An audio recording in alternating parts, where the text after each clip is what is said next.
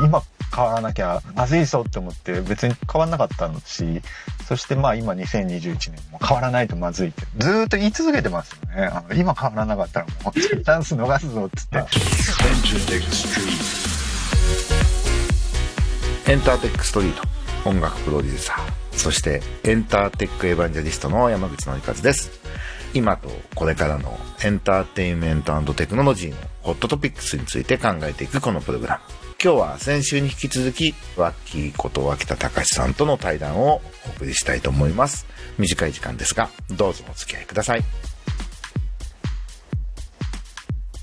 まあちょうどその Spotify Japan ができた2013年頃っていうのがやっぱり結構一つの本当に変わらなきゃな時期で今変わらなきゃまずいぞって思って別に変わんなかったしそしてまあ今2021年も変わらないとまずいって。ずーっと言い続けてますよね。あの今変わらなかったらもうチャンス逃すぞっつって。何回逃してもまあまあゆっくりと変化が訪れて。まあでもね、変化は確実に訪れてね、それこそ多分、ニューメロルマンのなんかプレイイベントって、チューンコアの野田くんと高野周平ととか呼んでやってああ、そうでしたね。まあその後、もうセミナーみたいなのがいっぱいいろんなのが出てきて、頭いい人たちがやり始めたんで、もうデジタル音楽セミナーみたいなのもいいかって言って、で、ただなんかその人間関係がね、すごくいいからコミュニティにしようって言って、2019年からコミュニティにしてやってるんですけど、どうですか？ニューメロのコミュニティになって、脇田さん的には。そうですね。まあ今現在コミュニティで月2回のイベントっていう形で、まあ前回の講座の時みたいに集中的にやるんじゃないですけど、1回はゲストの人を招いて、そのつながりがすごい大事だなって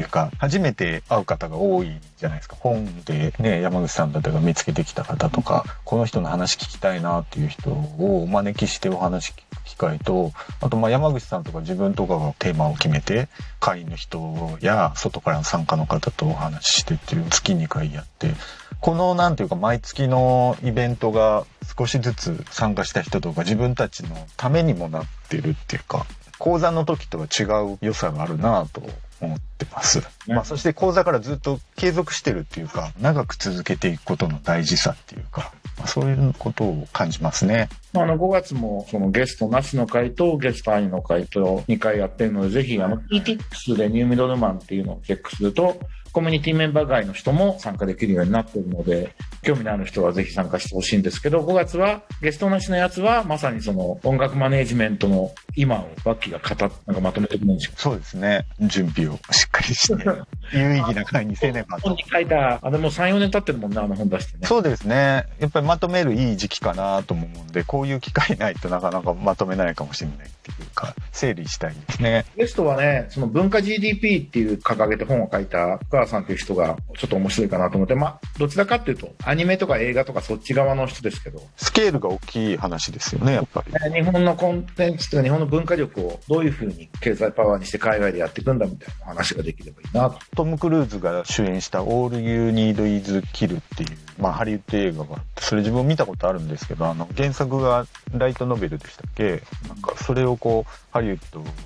買って実現したっていう形でちゃんと日本の作者の方もクレジットされてますし、まあ、それがなんでそういうことが実現したのかっていうのは、まあ、前からなんでだろうなって疑問に思ってたんですけどあこういう方がいらっしゃって、その経験っていうのがちゃんとこう日本の経済にフィードバックされようとしてるっていうのはすごい意義深いなと思って本当お話が楽しみだなと思います。残念ながらそのね、切り開いた道がまだまだ細いままだなと思っているんで、なぜそこが広い道になって舗装されてみんなが行きやすくならないのかって話もなんかしたいなとは、なんか自分が何できるのかを考えたいなというふうには思っているところでございますので、ご興味のある方はぜひいらしてください。ぜひ参加ください。で、あの、あとは大阪音楽大学にミュージックビジネス専攻ってね、クラシックを100年やってた大学がミュージックビジネスのコースを作りたいっていうのを、まあ、それは僕の本を読んでご相談いただいたんで、これやるっきゃないなと思って、で、ワッキー誘って、あの、俺らが本当に意味があることをやりましょうって言って、えー来年の4月から、えーやろうと思ってるんですが、脇田さんはミュージックビジネス専攻、大学教授になられて、来年からどんなことをやろうと思ってますか？そうですね。まあ音楽業界でずっと仕事してきたことと、このニューミドルマン養成講座、ニューミドルマンコミュニティ、音楽業界のために何かするっていうことですよね。あの、現場で仕事するだけじゃなくて。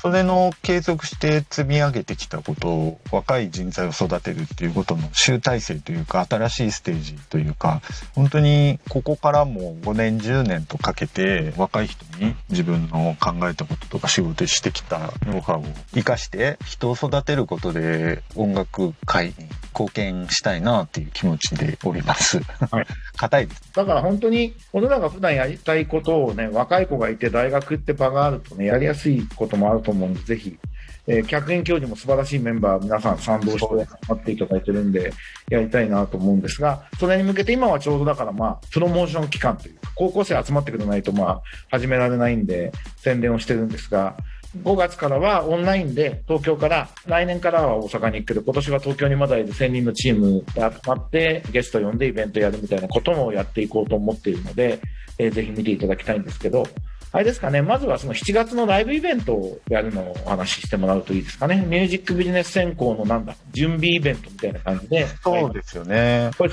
は、せ脇田さんプロデュースだと思うんで説明してもらってもいいですか？あの、ミュージックビジネス専攻で、本当に、ただ学校で勉強するだけじゃなくて、リアルな音楽業界の現場と学問というか、こう、大学が合体するべきだということで、本当に今、勢いのあるアーティスト3組、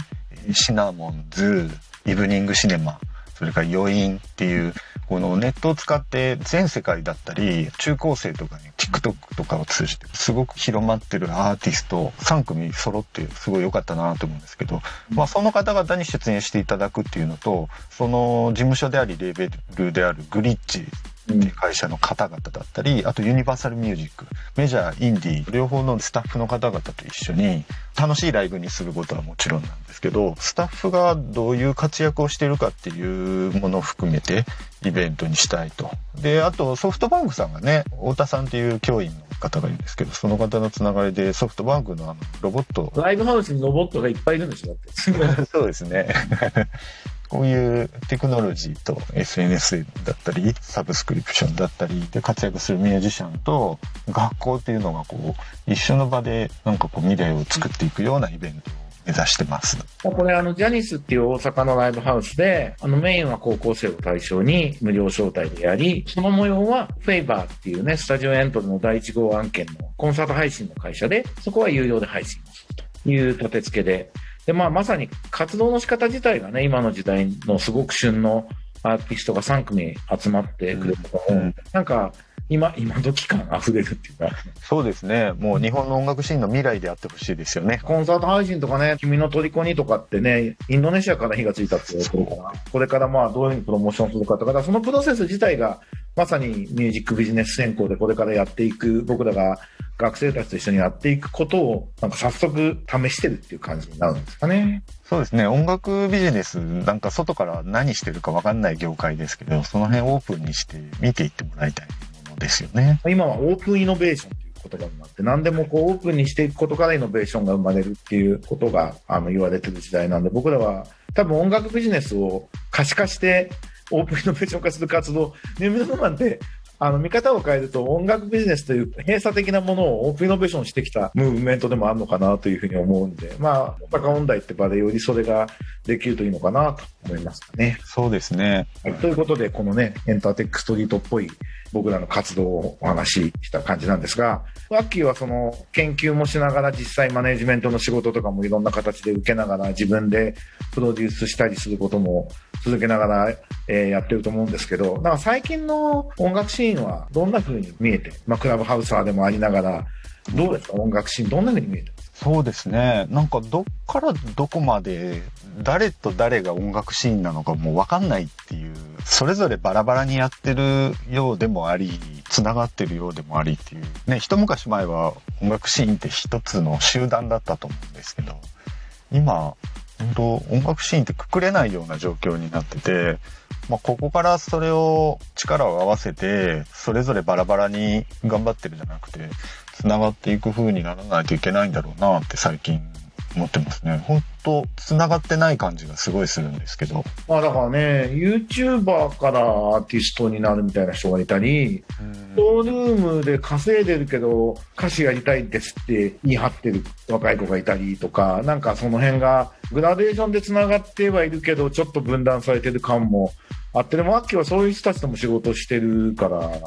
なんかそうですね。なんかまあレコード会社を中心とした業界っていうのがあんまり実感できなくなってきてるのはすごく日に日に強まってる感じがしますね。まあちょっとじゃあ、あの、このポッドキャストにも時々この対談で、その音楽シーンの変化みたいな話を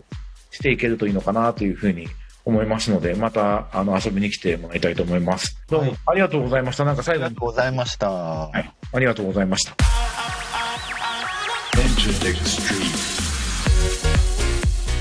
エンターテックストリート。今週は先週から引き続き、アッキーこと脇田隆さん。まあ僕がいろんなこと一緒にやってきた相棒と二人でお話をしてみましたが、いかがだったでしょうか？なんか普段できないお話ができたような気もします。また時々ね、えっ、と、ワッキー呼んで、なんか最新のトピックスに関して、二人で議論を交わすみたいなこともやっていけたらいいなというふうに思ってます。あの、ツイッターとか、ワッキーがやってるクラブハウスとか、いろいろご意見をいただけたりする機会があると、僕らも頑張ってやれるので、よろしくお願いします。ということで、エンターテックストリート。また来週お会いしましょう。バイバイ。